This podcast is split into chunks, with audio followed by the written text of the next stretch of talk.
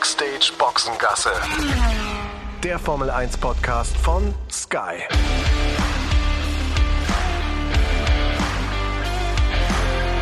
Mit Sascha Roos, Peter Hardenacke und Sandra Baumgartner.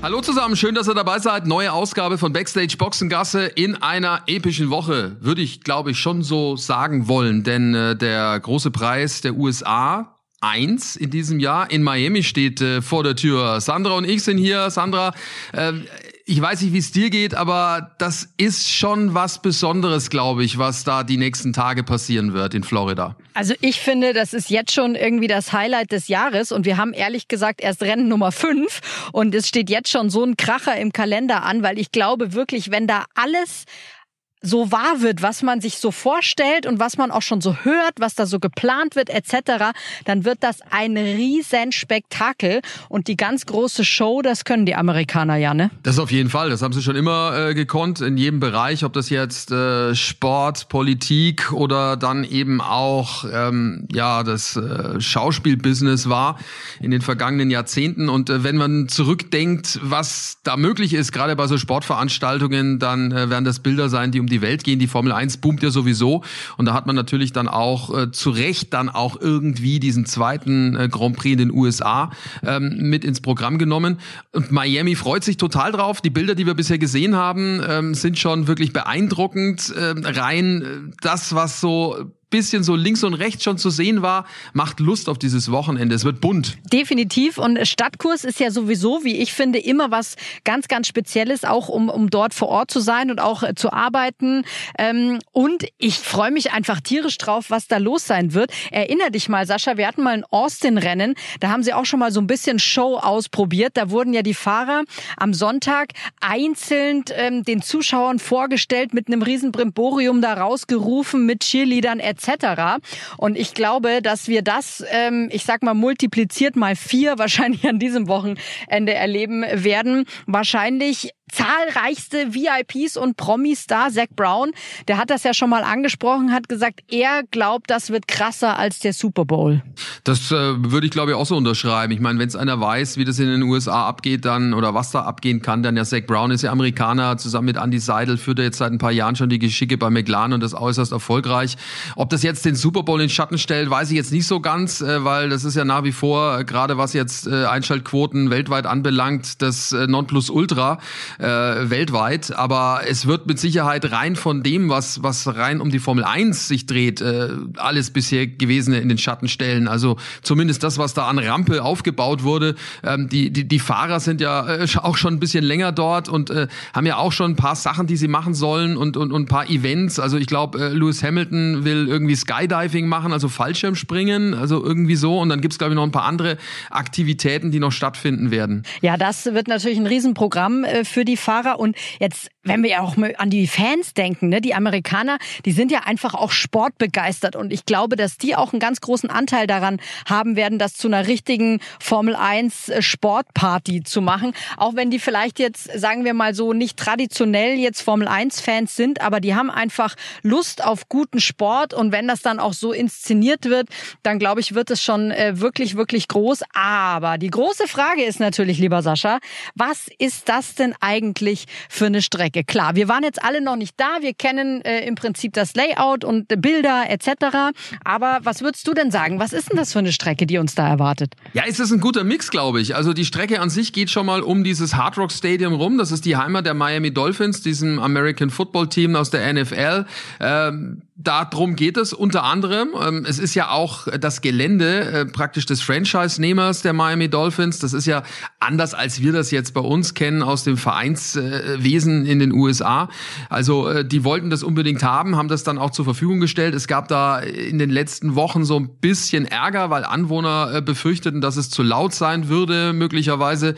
Ähm, überraschenderweise kam sie nicht durch mit dieser Klage. Fakt ist komisch. komisch.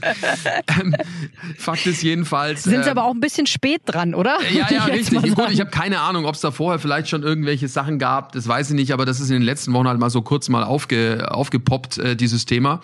Also am Ende geht's um dieses Stadion rum. Das äh, muss man sich äh, vorstellen wie so eine riesen Arena, wie wir es auch aus der Bundesliga kennen, also riesen, riesengroß. Und äh, um es jetzt ein bisschen böse zu sagen, es ist ein Parkplatzrennen. Also das ist da, wo die Parkplätze eigentlich sind, aber wir werden davon nichts sehen, weil man das natürlich alles abdeckt und mit, mit Palmen verschönert, mit irgendwelchen ähm, Chill-Out-Areas, die man da kreiert. Äh, also wirklich, wirklich bunt, toll und auch vielleicht ein bisschen laut. Es gibt da so DJ-Pulte und so weiter und so fort. Also ich denke, es ist für, für jeden da was da. Ich finde es ein bisschen übertrieben, was ich gesehen habe. Es gibt sogar einen Bereich, in dem man äh, Kunstjachten, also so Fake-Yachten aufbaut, also ähnlich wie in Monaco und in Abu Dhabi, wo wir das kennen, dass man da einen Hafenbereich hat. Jetzt ist Miami bekanntermaßen am Meer, aber dort, wo das Stadion ist, ist nix. Also da sind auch keine Kanäle oder sowas. Aber äh, da macht man halt einfach ein. Ne? Die haben da ein kleines Kunstbassin gemacht und jetzt waren die gesamten Schreiner aus der Gegend von Miami offensichtlich beschäftigt die letzten Tage und haben einfach mal da so Holzjachten hingebaut, so ins Wasser und darauf soll dann auch eine Yachtparty stattfinden. Das finde ich ein bisschen zu viel, aber gut, wir sind in Amerika. Man kann jetzt nicht das eine wollen und das andere dann verteufeln. Ne? Wollte ich gerade sagen, das ist halt irgendwie alles bisschen drüber in Amerika und jetzt mal von der positiven Seite gesehen, schafft auch Arbeitsplätze, ne? Wenn die Schreiner jetzt da ordentlich beschäftigt waren. Und ich würde sagen, lass mal nicht, lass mal nicht Fake-Yachten sagen, lass mal lieber Modelljachten oder sowas. Ja, stimmt, klingt, klingt, vielleicht, klingt vielleicht ein bisschen besser. Ja, weil du gefragt hast vom Streckenlayout, also es sind 5,4 Kilometer, ähm, einmal darum. Ähm, es sollen 57 Runden dann werden. Ähm, das Streckenlayout an sich, ähm, wenn man direkt drauf guckt, fällt einem sofort eine ganz lange Gerade ins Auge. Das ist zwischen Kurve 16 und Kurve 17. Das ist über einen Kilometer lang dort. Also dort werden wir Geschwindigkeiten von über 320 wohl erleben. Ähm, es gibt noch zwei weitere äh, Geraden, eine kürzere auf Start und Ziel und dann noch so eine geschwungene, da ist eine schnelle Linkskurve mit drin. Da kann man wahrscheinlich auch voll durchfahren, ohne das jetzt genau zu wissen. Und dann haben wir noch einen ganz engen Bereich, der ist im letzten Sektor. Kommen wir gleich dazu. Es gibt vier Fahrer im Übrigen, die diese Strecke äh, in der letzten Woche schon mal am Simulator ähm, probiert haben. Das sind die beiden Alpha Tauri Piloten und ähm, dann noch äh, Valtteri Bottas von Alfa Romeo und Sergio Perez, der äh, hat sie ja auch schon mal getestet und alle vier waren sehr begeistert und sagen, ja, spricht viel Action. Klingt so ein bisschen so, als hätte man sich einfach von allen Strecken, die es bisher gibt im Rennkalender, einfach so die Sahnestückchen rausgepickt und dann quasi zusammengebaut zu einer, ja, ja. zu einer neuen Strecke. Klingt Unbedingt. technisch anspruchsvoll, würde ich ja, sagen. Ja, ja, ja, weil du es gerade sagst, also diese lange Gerade, die ist so ein bisschen wie in Shanghai, wer sich dran erinnert, ja, also ewig geradeaus oder vielleicht vielleicht auch wie Baku, nicht ganz so lang wie Baku, eher so wie, wie Shanghai. Trifft's, glaube ich, ganz gut. Ja, oder Monza, Start und Ziel, auch das. Ähm, dann haben wir im ersten Bereich ein paar schnelle Kurven. Das ist so wenig wie, wie Silverstone, dieser Bereich Beckett's, äh, Beckett's Chapel oder wie Suzuka ähm, oder auch Austin äh, im ersten Bereich. Also da hat man das ein bisschen angelehnt. Und äh, ja, dieser enge Bereich, von dem ich gesprochen habe, das ist zwischen Kurve 13 und 16. Das ist sehr eng, sehr winklig. Da mussten sie, die Streckenbauer, das so führen, weil da ist nämlich direkt ein Highway, also eine Stadtautobahn äh, direkt an der Nähe und das ist die Auffahrt dort zu. Also das ist sehr eng oh, und da mussten oh. sie wirklich aufpassen, dass sie da die ganzen Regularien einhalten. Da gibt's ja dann auch so physikalische Berechnungen, wie schnell ein Auto da ungefähr sein kann. Deswegen braucht man dann so und so viel Mindestabstand zu einer Mauer und solche Geschichten.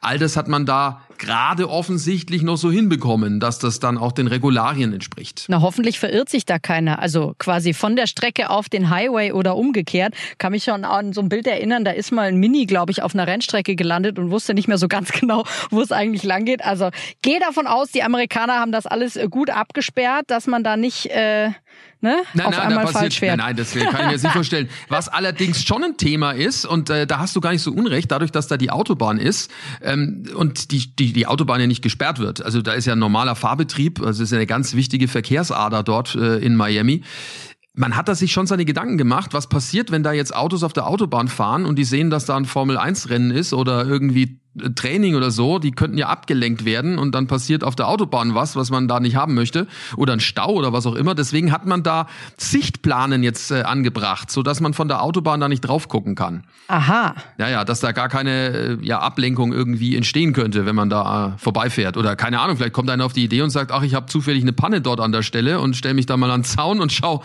schau zu. Also, das geht äh, das geht nicht. Also, da hat man da hat man vor vorgesorgt. Ja, sehr gut. Das klingt doch schon mal gut. Bin natürlich gespannt gespannt, ähm, wie sich das gestalten wird, ähm, welchem Team beziehungsweise Auto beziehungsweise Fahrer die Strecke dann dann richtig gut liegen wird. Ähm, eröffnet ja immer so ein bisschen neue Möglichkeiten, so eine ganz neue Strecke, ne? Ja, auf jeden Fall. Also klar werden die Top-Favoriten Ferrari und Red Bull sein. Da lässt sich auch nichts dran ändern und ich glaube auch nicht, dass da jetzt äh, über Nacht oder in den letzten Tagen noch ein drittes Team auf genau die Augenhöhe kommen wird. Das ist, glaube ich, eher unwahrscheinlich. Sie werden wieder neue Updates bringen. Also Ferrari hat was im Gepäck wohl. Ähm, bei Red Bull will man auch noch ein bisschen was nachlegen, nachdem das in Imola so gut geklappt hat, gerade mit der Gewichtsreduzierung. Also äh, sie sind auf jeden Fall auf Augenhöhe. Jetzt rein vom Layout würde ich sagen, na, eher Red Bull kann ich mir durchaus vorstellen, dass das eher eine Red Bull-Strecke ist. Wobei der Ferrari ja, wie wir wissen, ähm, überall funktioniert hat. Das in Imola lag dann ja doch eher an individuellen Fehlern bei Sainz und auch bei, bei Charles Leclerc, dann im Rennen mit dem Dreher. Äh, da können wir nachher nochmal drüber sprechen, über Charles Leclerc und wie er das Ganze da jetzt verkraftet hat. Äh, der war ja doch ganz schön geknickt am, am vergangenen Sonntag. Ja, und bei Mercedes, da hofft man, dass man diese Probleme mit dieser Hüpferei jetzt dann auch irgendwann mal in den Griff bekommt. Äh, nicht wenige sagen ja, es ist eine absolute Fehlkonstruktion äh, ja, Konstruktion dieser Mercedes und man sollte das Auto quasi komplett ja, in Frührente schicken und gleich was Neues bringen. Problem ist halt Budget Cap, ne? Das kann man nicht so einfach einfach reparieren und ausmerzen, so ein Fehler. Also ich bin gespannt. Und äh, was, was auch übrigens stimmt, da müssen wir auch noch drüber reden. Asphalt ist ja auch komplett neu, ne? Also das ist natürlich auch so ein Ding. Also wir werden wenig Grip haben dort. Äh, es ist heiß, also äh, über 30 Grad. Die Asphalttemperatur wird hochschnellen. Es sind die mittleren Reifenmischungen, C2 hart, dann der weiße, C3 gelb und C4 der softe. Also wird nicht so ganz einfach werden. Nee, aber das kennen wir ja schon, ne? Auch von diesen Stadtkursen, Strecke am Anfang sehr, sehr dreckig, entwickelt sich dann immer über das Wochenende, wird immer, immer besser. Ist dann natürlich auch wieder so ein, so ein Fall für die Quali, ne? Da werden die wahrscheinlich in den Trainings auch gucken, dass sie ordentlich äh, Gummi da auf die Strecke bringen. Und so eine Strecke entwickelt sich ja auch möglicherweise eben innerhalb der Quali nochmal. Da gibt's dann wahrscheinlich so in der letzten, in den letzten paar Minuten, wo es dann um die Pole geht, ordentlich äh, Verkehr auf der Strecke, könnte ich mir vorstellen. Ja, sicherlich. Vor allem, ich hatte ja vorhin diesen engen, winkligen Bereich angesprochen. Das ist direkt im letzten Sektor und da kannst du davon ausgehen, dass es da vielleicht doch auch ein bisschen äh, Batzenbildung gibt und Stau und sowas wenn es dann in die Quali geht. Wir haben ja wieder das normale äh, Format, nicht das, was wir äh, beim letzten Rennen hatten in Imola mit dem Sprint, also wieder das ganz normale, was auch äh, natürlich richtig ist an der neuen Strecke. Die brauchen so viel Trainingszeit äh, wie überhaupt äh, möglich. Übrigens ähm, zu den Zeiten auch das vielleicht gar nicht mal so uninteressant. Ähm, 14.30 Uhr Ortszeit, also bisschen un ungewöhnlich, zu, zu, zur halben Stunde sozusagen wird das erste ähm, freie Training beginnen. Das ist äh, 20.30 Uhr äh, deutscher Zeit. Also man ist sechs Stunden hinterher in äh, Miami, nur so für den Hinterkopf. Ja, wunderbar. Aber da kann man zuerst noch bisschen Nachrichten gucken und dann einfach äh, rechtzeitig rüberschalten. Das geht sicher aus. Exakt, ja. Und mit dem Rennen übrigens dann das gleiche. Rennen auch äh, natürlich dann zu einer halben Stunde, also auch nicht zur vollen Stunde. Das sollte man sich vielleicht auch noch merken. 15.30 Uhr Ortszeit, äh, demzufolge 21.30 Uhr Rennstart äh, in, in Deutschland dann am Sonntag. Also es ist viel geplant und viel, ich denke, viel auf der, auf der Agenda, was die Teams so vorhaben. Und ähm, dann lass uns doch mal kurz über, über Charles Leclerc sprechen, äh, der ja immer noch die WM anführt. 86 Punkte hat er, 59 hat Max Verstappen. Der war ja völlig geknickt am vergangenen Sonntag. Wir haben in der letzten Ausgabe ja auch drüber gesprochen, von Backstage Boxengasse. Du hast ihn ja direkt erlebt. Wie schätzt du ihn ein? Du äh, kennst den jetzt auch schon seit Jahren, stehst dem Auge im Auge, kannst da tief reinblicken in ihn und äh, er wirkt immer so cool. Aber in solchen Situationen merkt man, glaube ich, dann schon auch, dass er eine unglaublich sensible Ader hat, der Charles Leclerc. Auf jeden Fall, vor allem wenn er dann ankommt und du siehst schon an der ganzen Gestik und Mimik und an allem, dass er genau weiß, was da gerade los war und dass er genau weiß, okay, hilft jetzt nichts. Jetzt muss ich mich da diesen, diesen Fragen stellen und muss halt einfach zugeben, dass ich da jetzt Mist gebaut habe. Und das nagt an ihm selbst natürlich extrem, weil er ist ja auch Perfektionist und er wollte, glaube ich, gerade in Imola vor dem Heimpublikum von Ferrari besonders aufzaubern. Und ich glaube, das war genau auch die Krux an der Geschichte, weil er sich da einfach zu viel vorgenommen hat. Er sagt ja auch, er wollte unbedingt diesen zweiten Platz und hat es dann einfach übertrieben. Ich glaube, da muss er jetzt auch in dieser Rolle, in der er jetzt ist, nämlich der WM-Leader zu sein, einfach lernen, sich vielleicht doch noch mal ein Stück zurückzunehmen. Das musste Max Verstappen letztes Jahr auch lernen. Hat er auch, finde ich, letztes Jahr sehr, sehr gut gemacht. Und das ist jetzt eben der Lernprozess, durch den auch äh, Charles Leclerc durchgehen muss. Aber der ist natürlich auch so, so intelligent und vor allem so renngewieft und gewitzt, dass der das, glaube ich, ganz, ganz schnell draufkriegen wird. Und ich glaube, so ein Fehler, wie wir ihn in Imola gesehen haben, passiert ihm in diesem Jahr nicht nochmal. So, und was machen wir mit dem Smooth Operator? Also, es ist ja sein Spitzname, also Carlos Sainz. Der, Trau der traurige Carlos, ne? Also, er ist ja sonst immer irgendwie so ein, ja, Strahlemann gewesen. Äh, das jetzt so langsam, äh, glaube ich, äh, hat er, hat er Magenschmerzen. Ja, das ist natürlich auch immer so eine, so eine Sache des, des Momentums. Hast du es auf deiner Seite oder nicht? Und das, glaube ich, spielt gerade auch im Kopf eines Formel-1-Fahrers eine ganz, ganz große Rolle. Und für Carlos Sainz wird es jetzt wichtig sein, aus diesem, ich sag mal, negativen Gedankenlauf auch rauszukommen, um dann einfach wieder seine volle Stärke ähm, ins Auto zu bringen und auch auf, auf die Straße zu bringen, weil diese Stärke hat er ja.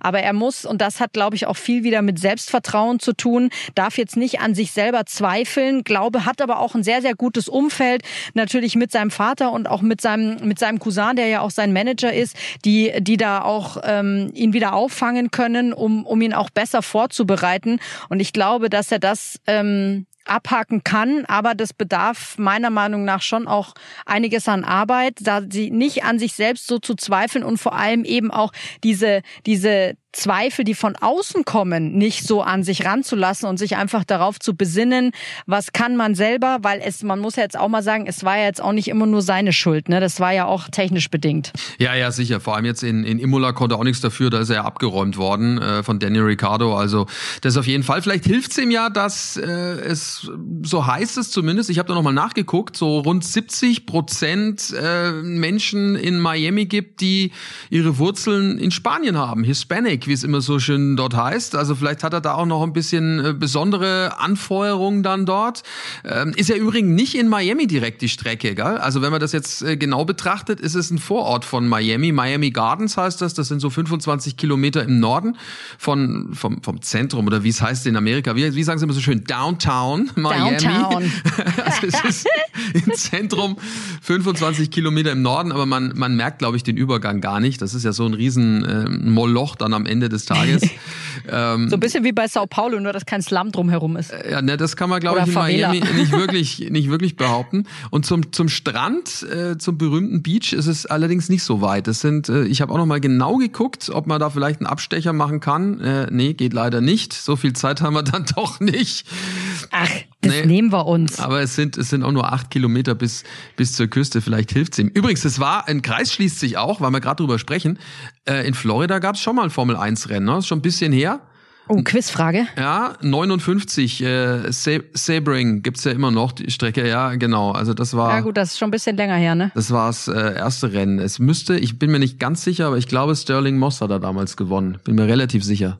Ja, ja, ich glaube Sterling Moss. Ich muss noch mal nachgucken gleich, aber ich glaube, es war Sterling Moss.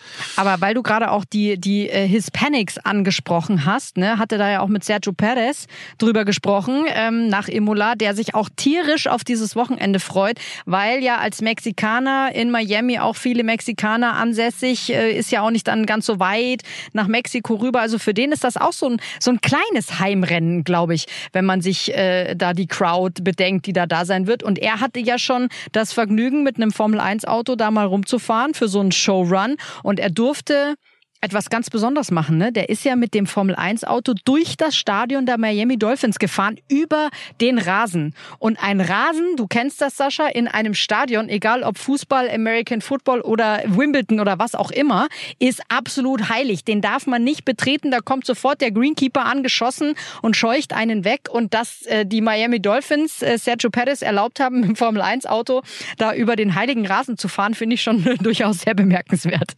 Ja, alles fürs Marketing. Wir sind in den USA. Das ist eben genau auch das Ding. Du hattest das ja vorhin auch schon gesagt, was da in Austin war mit, mit Michael Buffer, diesem, diesem Announcer aus den Boxkämpfen. Mit so ähnlichen Dingen müssen wir auch reden und, und rechnen vor allem.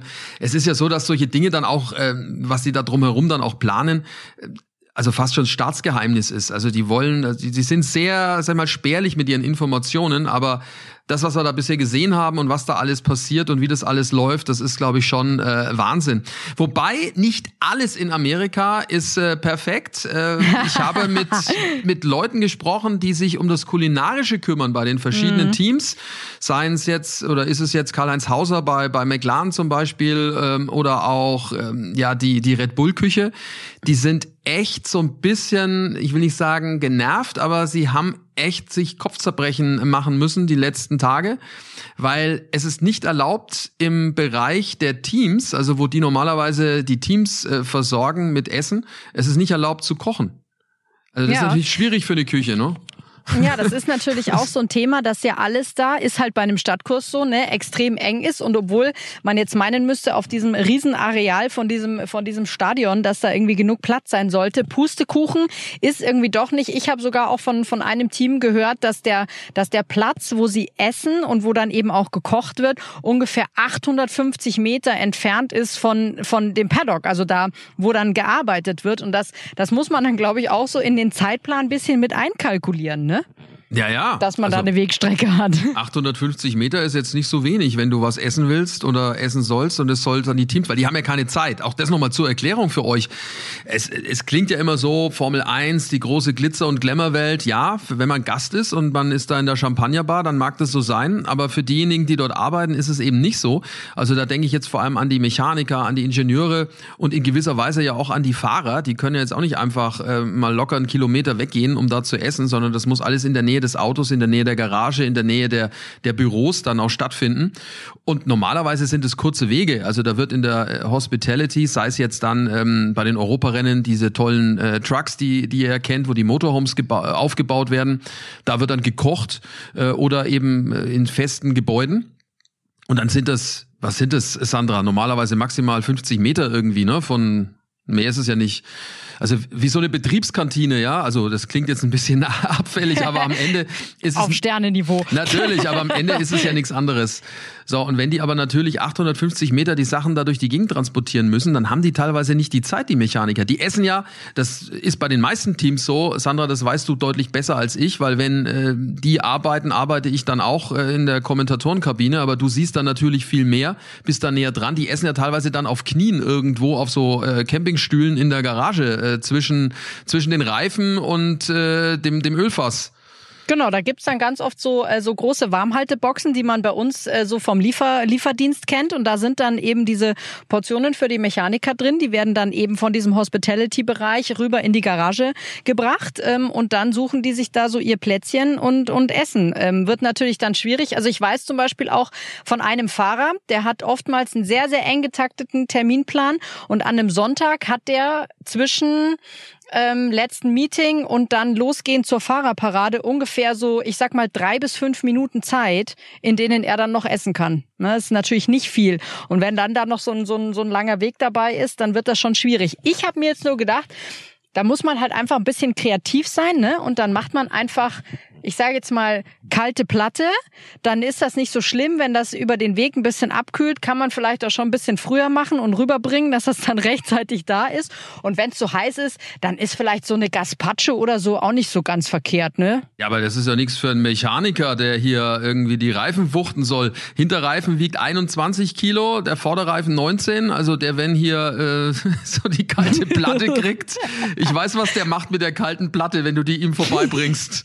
Da muss musst aber schnell in Deckung gehen. Schnaufen und das nächste. Nein, ich meine äh, eher, du musst, du musst eher in Deckung gehen, weil ja, dann fliegt stimmt. dir nämlich die kalte Platte um die Ohren. Also Wahrscheinlich. Der ist dann schon was anderes gewöhnt. Also sie werden, glaube ich, auch dieses Problem äh, umschiffen und irgendwie hinbekommen. Da halten wir euch natürlich auf dem Laufenden. Wir sprechen gleich ganz schnell über unsere deutschen Fahrer und ja, über noch andere Themen rund um das erste Rennen in Miami. Die komplette Formel 1-Saison 2022, die könnt ihr nämlich live und exklusiv äh, auf Sky erleben. Seid bei allen Formel 1-Rennen live und ohne Werbeunterbrechung mit dabei. Verpasst keine Momente des Trainings und des Qualifyings. Zusätzlich gibt's das gesamte Motorsportangebot von Sky mit allen Sessions der Formel 2, Formel 3, dem Porsche Supercup und der W Series ab diesem Jahr auch an allen 17 Rennen der IndyCar-Serie mit dazu. Erfahrt mehr auf dieser Website sky.de slash F1 Podcast. Dort findet ihr alle Infos zur Formel 1 auf Sky. Sebastian Vettel ist Traditionalist, das ist ja jetzt nichts Neues, aber er ist auch einer, der sich auf neue Dinge freut, wenn es dann auch neue Strecken gibt und er sich da irgendwie so ein bisschen, wie heißt es so schön, reinfuchsen kann.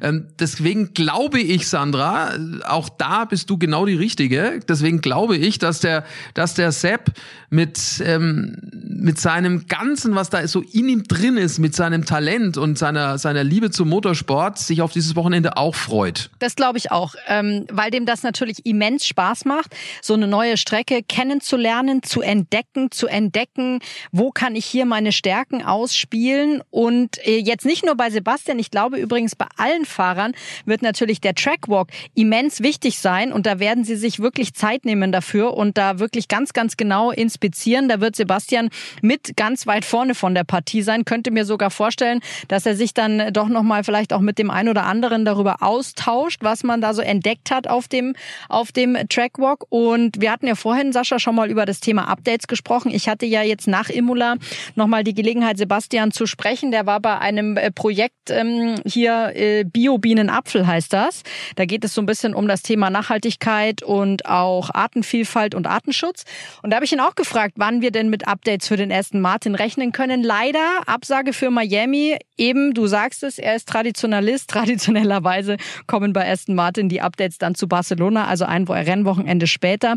Aber nichtsdestotrotz glaube ich, dass auch dieser Miami Grand Prix auch für Aston Martin, auch für Sebastian Vettel wieder eine Möglichkeit eröffnet. Und ähm, wenn er so ein bisschen diesen Schwung, den er jetzt hatte in Imola, wo es ja doch, finde ich, ganz gut gelaufen ist für ihn, ähm, ein bisschen mitnehmen kann. Klar, die Voraussetzungen sind andere, das Wetter ist etwas anders etc. Aber einfach eben auch dieses, dieses Vertrauen, was er da ins Auto gewonnen hat, wenn er das mitnehmen kann, dann äh, hoffe ich einfach mal aus äh, aus deutscher Sicht, dass es für ihn gut läuft. Ich dachte, du kommst jetzt mit einem Update äh, Honig für mehr Grip oder so ähnlich bei ihm. Nein, es geht, nein, nein, nein, es geht ja nicht um Honigbienen, es geht um Wildbienen. Das ist so, ganz nein, nein, wichtig. Aber die machen ja auch Honig, deswegen dachte ich vielleicht, dass das das geheime Update bei Aston Martin ist. Aber um da nochmal äh, hinzukommen, das ist ja logisch, ne? Wenn du so dermaßen ein Problem hast an deinem Auto, dann macht es nur Sinn, Updates an der Strecke zu bringen, wo man auch Vergleichsdaten hat von vergangenen Jahren. Und da ist natürlich Barcelona prädestiniert dafür. Insofern äh, glaube ich sowieso, dass da eine große Update-Flut kommt bei allen Teams. Das ist ja dann äh, das erste Rennen nach Miami, also das äh, übernächste Rennen sozusagen, was auf uns, auf uns warten wird. Ja, und bei Mick äh, ist er auch so ein bisschen ein kleines Sorgenkind äh, nach den vielen Problemen, die er hatte mit dem Einstieg in diese Saison. Kevin Magnussen, der ihm da schon ganz schön um die Ohren fährt. Äh, der war ja jetzt auch schon ein paar Tage äh, in den USA. Also Mick, äh, die Familie hat da ja eine Ranch und äh, vielleicht findet er seine innere Ruhe, um dann angreifen zu können. Ne? Wobei Miami, wir hatten ja da auch schon, glaube ich, letzte Woche schon mal kurz drüber gesprochen, eine neue Strecke, Stadtkurs, die Mauern sind nah, ähnlich vielleicht wie Aserbaidschan, vielleicht nicht der idealste Kurs, um was für Selbstvertrauen zu tun. Ja, das stimmt natürlich, aber da glaube ich ist auch ganz wichtig, dass er einfach auch zu sich kommt und bei sich ist und da vielleicht auch eben nicht zu viel will. Und da, glaube ich, wäre es jetzt für ihn auch mal wichtig, einfach mal ein sauberes Wochenende abzuliefern. Egal, ob er jetzt davor oder hinterm Teamkollegen ist oder nicht, aber einfach mal wieder sauber durchzukommen durchs Wochenende, um eben auch ähm, dieses Selbstvertrauen zurückzubekommen. Und ich glaube ja, das hatte ich, glaube ich, im letzten Podcast auch schon mal angedeutet, wenn er jetzt auch Zeit mit seiner Familie verbringt auf der Ranch, das ist ja schon auch was, was er braucht. Er hat ja die Familie auch immer gerne um sich. Die sind ja auch oft bei den Rennwochenenden da. Ähm, kann ich mir schon vorstellen, dass ihm das auch Selbstvertrauen gibt und auch die nötige Rückendeckung gibt, um, um jetzt wieder mit, mit einem frischen Mindset in dieses Wochenende gehen zu können. Weil ja, ich finde auch, er ist inzwischen leider so ein bisschen zu einem Sorgenkind geworden, ähm, was irgendwie total schade ist, weil es ist ja nicht so, dass er jetzt auf einmal sein Talent verloren hat, sondern irgendwie ist das, glaube ich, hat es auch mit Druck zu tun. Ich meine, Kevin Magnussen kommt in das Team relativ spontan, relativ kurzfristig zu Beginn diesen Jahres, weil ja, ähm, siehst du, jetzt ist mir der Name gleich schon wieder entfallen. Aus den Augen, aus dem Sinn. Nikita Mazepin natürlich. Aufgrund ja, den, der politischen Den Namen Situation. muss man sich jetzt nicht wirklich merken, glaube ich. Und des Russlandkrieges dann nicht mehr fahren konnte. Und das ist natürlich so eine Situation. Was hat Kevin Magnussen zu verlieren, wenn er da so frisch reinkommt nach einem Jahr Formel 1 Pause etc.? Da, da liegt die Situation für Mick Schumacher schon etwas anders, denn er musste sich eben behaupten und das ist dann doch wieder ein ganz anderer Druck, mit dem er ähm, umgehen musste und mit dem er wahrscheinlich immer noch umgehen muss und das ist wahrscheinlich für ihn auch nicht so einfach. Das auf jeden Fall. Also es ist äh, spannend zu beobachten, was da passiert. Nicht nur an der Spitze des Feldes, sondern eben auch, wie unsere beiden deutschen Fahrer sich schlagen werden, die derzeit keine so ganz einfache Zeit äh, durchleben müssen. Ähm, was Fakt ist, wenn wir die deutsche Karte noch ein bisschen spielen wollen, ist, äh, das kam jetzt gerade äh, raus, äh, das mit Audi und mit Porsche wird immer konkreter. Ähm, jetzt Anfang der Woche gab es so eine Fragerunde, die immer wieder kommt mit äh, Volkswagen-Konzernchef Herbert Dies, der das immer wieder macht. Das ist äh, anscheinend ja so eine so eine, ja, da können Wolfsburger, also dort, wo der Firmensitz ist, Fragen stellen an, an, an den Konzernchef. Und da wurde er auch auf die Formel 1 angesprochen, ganz konkret. Und da hat er gesagt, ja, also das stimmt. Porsche und Red Bull sind sich ziemlich nah und einig. Das wird passieren. Bei Audi ist es so, dass man da wohl ein ganzes Team kaufen will. Frage ist nur welches. Da sind äh, nach wie vor Aston Martin und äh, Sauber, also sprich Alfa Romeo, die heißesten Kandidaten. Jetzt fragen sich vielleicht viele, warum Alfa Romeo? Wieso sollte Alfa Romeo das Team hergeben? andere, aber ähm, Alfa Romeo steht nur drauf. Äh, eigentlich ist es, ist es sauber. Ne? Alfa Romeo gibt nur den Namen her. Genau, so sieht's aus. Die sind im Prinzip so Namenssponsor, wie man so will. Und ähm, diese, dieses Thema, dass, dass die, die Familie, die auch bei Sauber oder die Investoren, bei, die bei Sauber noch dahinter stehen, verkaufen wollen, das gab's ja letztes Jahr auch schon mal. Das hatte, das hatten wir ja über den Ralf erfahren, der ja da bestens ähm, connected ist. Das scheiterte damals noch, aber das kann natürlich schon sein, dass die sich einfach weiter, weiter nach einem Partner um, umschauen, an den sie das Team veräußern können. Und ähm, dass das mit, mit Porsche und Red Bull so konkret geworden ist, da, da gab es ja dann jetzt schon diese Anzeichen. Gibt ja auch von der, von der FIA immer regelmäßig so bestimmte Meetings, wo über die Zukunft der Formel 1 gesprochen wird. Und da gab es ja dann letztens eben auch eine Pressemitteilung, in der auch da schon zu lesen war, dass man eben dann ab 2026 mit dem neuen Motorenreglement weiter rauf will mit der, mit der Prozentzahl des Elektroantriebes. Dazu kommt natürlich noch das, das äh, E-Fuel, also diese, dieser Biokraftstoff, den sie weiter ausbauen wollen. Und das das war ja eben das, was der VW-Konzern, also Porsche und Audi, auch unbedingt haben wollten, um eben überhaupt über einen Einstieg nachzudenken. Und wenn man da jetzt schon diese Schritte geht, dann war das, äh, glaube ich, ähm, auch im Sinne dessen, neue ähm, Hersteller ranzuziehen an die Formel 1. Hat anscheinend ganz gut funktioniert. Bin gespannt, ob es dann auch wirklich bis zum finalen Schritt kommt, weil bis dahin ist ja dann trotzdem immer noch ein weiter Weg, ne? Ja, das auf jeden Fall. Also klar, es wird spannend, wir werden da dranbleiben. Die zwei Marken Audi und Porsche, also aus dem Volkswagen-Konzern. Bei Porsche kann man, glaube ich, den Haken dran machen. Bei Audi ist es noch nicht so ganz klar. Aber auch da hört man, dass der Geschäftsführer, also der CEO von Audi, Markus äh, Düßmann, äh, dort auch äh, ja ganz klar und unbedingt das machen möchte. Äh, dieses Projekt Formel 1 nach vorne zu treiben, ist für beide natürlich auch eine Imagegeschichte und logischerweise, äh, so wie die Formel 1 sich entwickelt hat und wenn man dann dran denkt, dass ja dann auch mit E-Fuel gefahren wird, werden wird ab 2026, ist es auch eine Sache, die gerade nach den äh, schwierigeren Jahren im Volkswagen-Konzern äh, wichtig wären. Äh, so hört man zumindest aus diesen Wirtschaftskreisen. Haha, aber Sascha, weißt du, was man noch hört? Jetzt müssen wir mal ein bisschen in die Gossip-Kiste greifen der Formel 1. So, jetzt aber, jetzt Hattest, bin ich mal gespannt. Ja, pass auf, hattest du ja ähm, nach Imola auch schon mal angesprochen. Gibt ja die Gerüchte, dass es einen Fahrradtausch geben soll in der Formel 1 unter dem Jahr. Richtig. Jetzt hab, ja, jetzt habe ich gelesen, um welche zwei es sich handeln soll. Und danach, also alles nicht verifiziert von meiner Seite aus, ne, ist nur Hörensagen, aber anscheinend geht es darum, dass ähm, Nicola Latifi bei Williams durch Oscar Piastri abgelöst werden soll. Was weißt du dazu? Äh, das habe ich auch schon gehört. Also zum einen ist das mit Latifi ja so, der ist ja in vielen Situationen unglücklich manchmal, also um es mal so auszudrücken. Ähm, die Sache ist nur, dass da äh, die Familie Latifi relativ viel Geld äh, wohl auch zahlt äh, bei, bei Williams. Äh, das weißt du vielleicht sogar besser. Ich glaube, die sind im Kaffeesektor ja äh, beheimatet, die Familie. Ich glaube, Lavazza, wenn mich nicht alles täuscht, ähm, die da, äh, ich glaube, es ist Lavazza, ich bin mir jetzt nicht ganz sicher, aber zumindest äh, im Kaffeebereich sind die, sind die tätig. Und äh, dementsprechend äh, sind die nicht so ganz unwichtig für Williams. Und bei Oscar Piastri ist es so, der ist ja eigentlich Renault äh, Junior und äh, auch da gab es die letzten Tage Gerüchte, dass es da wohl irgendein Agreement gibt, dass die ihm einen Sitz äh, präsentieren müssen bis zum Sommer. Also eine Aussicht, dass er fahren kann. Und das muss wohl ein Teil seines Vertrages sein, sonst wäre er wohl frei auf dem Markt. Äh, Mark Webber ist da ja sein Manager oder im Management. Ja, also Lavazza, da hast du recht. Äh, deswegen gibt's auch bei Williams immer Lavazza-Kaffee zu trinken. Oh Wunder, oh Wunder. Und äh, es ist natürlich so, Williams stand ja ganz, ganz lange, ich sag mal, finanziell auf sehr wackeligen Beinen. Und da war es natürlich immens wichtig, so einen Fahrer zu haben wie Nicolas Latifi, der da auch, ähm, ich sag mal, ordentlich Budget mitbringt. Jetzt ist es ja so, dass die Williams Williams-Familie ja äh, verkauft hatte an, äh, an so eine ähm, Investment, ähm, an so ein Investment-Konsortium. Also die Finanzierung ist gesichert. Daher könnte ich mir vorstellen, dass man vielleicht gar nicht mehr so sehr auch auf die Finanzierung über die Latifi-Familie angewiesen ist. Und das macht es natürlich für Nicolas Latifi etwas schwierig, weil er bisher einfach noch nicht so richtig gut performt hat. Ne? Bin gespannt, ob das dann tatsächlich in diesem Jahr noch so kommt oder ob wir das in der Gerüchteschublade lassen, dieses Thema. Ja, wobei dann ein richtiger Tausch ist es ja nicht. Dann ist Latifi quasi raus und äh, Piastri ja. kriegt einen Job. Und äh, da muss man natürlich schon aussagen, ohne jetzt dem Nicolas Latifi zu nahe zu treten, ist ein sehr netter Kerl. Also äh, wird ja viel geschimpft über so manche Fahrer und auch welche, die nicht mehr da sind. Aber Latifi ist wirklich ein wohlerzogener, sehr, sehr netter, höflicher, lustiger äh, Zeitgenosse. Das sollte man jetzt an der Stelle auch sagen. Ist auch bei den Fahrerkollegen, glaube ich, auch jetzt nicht unbeliebt. Also wirkt zumindest jetzt nicht so.